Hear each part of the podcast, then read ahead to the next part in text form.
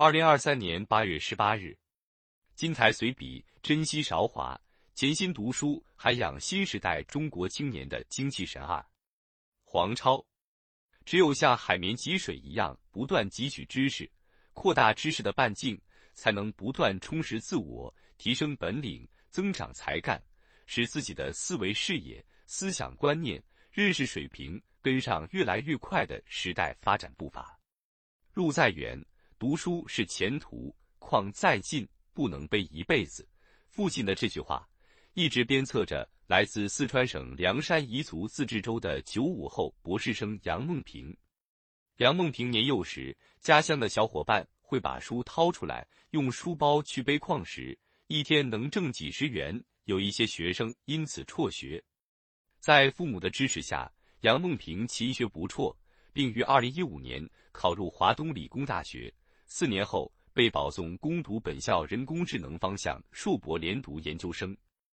从上大学的第一个寒假开始，杨梦平坚持每年回乡开展劝学扶志的社会实践，用自己的求学经历告诉大家：知识改变命运。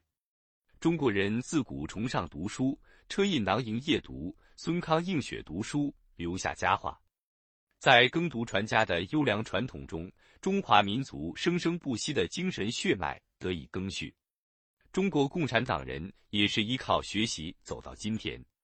李大钊同志博通典籍，深思好学，曾生动比喻：知识是引导人生到光明与真实境界的灯烛。毛泽东同志早在学生时期就从早至晚读书不休。从这些历史上的读书佳话中，可以清晰看到：是有所成，必是学有所成；学有所成，必是读有所得。青年人正处于学习的黄金时期，应该把学习作为首要任务，通过学习夯实基础，挺立脊梁，扣好人生的第一粒扣子。爱读书，读好书，善读书，从书本中汲取智慧和营养。才能积蓄青春远航的动力，储备人生搏击的能量。对于青年人来说，不论是成就自己的人生理想，还是担当时代的神圣使命，都需要读书来强信心、增底气。深圳快递小哥袁实践利用休息时间学习，实现了大学梦，走上了公司管理岗位。挖过矿、当过汽修工的北大保安张俊成，通过自学考入北大法律系。毕业返乡办起职业学校，让更多贫困学生可以安心读书。读书不仅带给他们职业发展的跃迁，还有更广阔的人生格局。当今时代，知识更新不断加快，社会分工日益细化，新技术、新模式、新业态层出不穷。只有像海绵挤水一样，不断汲取知识，扩大知识的半径，才能不断充实自我。提升本领，增长才干，使自己的思维视野、思想观念、认识水平跟上越来越快的时代发展步伐。这是一个学习的时代，各种新知识爆炸增长、快速迭代，读书怎会无用？学习才有出路。各种听书 App、图书市集等持续圈粉，社交网络上一系列学习型小组热闹非凡。见证着青年人读书学习的高涨热情。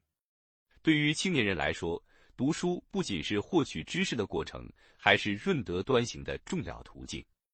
因此，读书之时，切不可把书读窄了，要通过阅读陶冶道德情操，培养创新精神，赡养无浩然之气，发扬几何钻的精神，让读书成为一种精神追求，一种生活方式。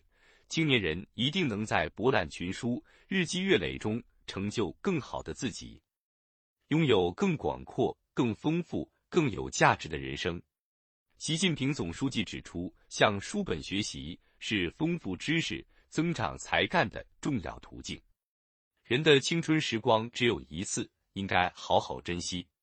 从为了中华之崛起而读书，到立志为强国建设民族复兴而读书年轻一代珍惜韶华潜心读书敏于求知通过读书立大志明大德成大才担大任才能不负青春不负期待更好以真才实学服务人民以创新创造贡献国家。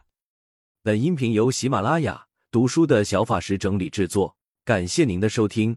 更多申论时政评论理论学习音频请订阅关注。